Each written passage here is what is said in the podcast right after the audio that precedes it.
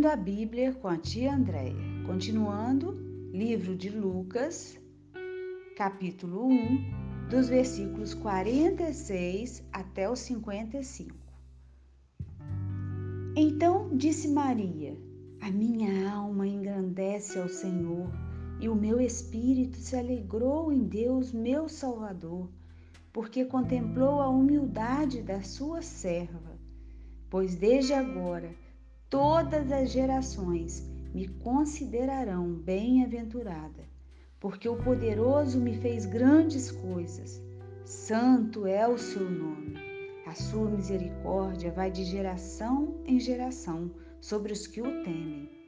Agiu com o seu braço valorosamente, dispersou os que de coração alimentavam pensamentos soberbos, derribou do seu trono os poderosos e exaltou os humildes, encheu de bens os famintos e despediu vazios os ricos.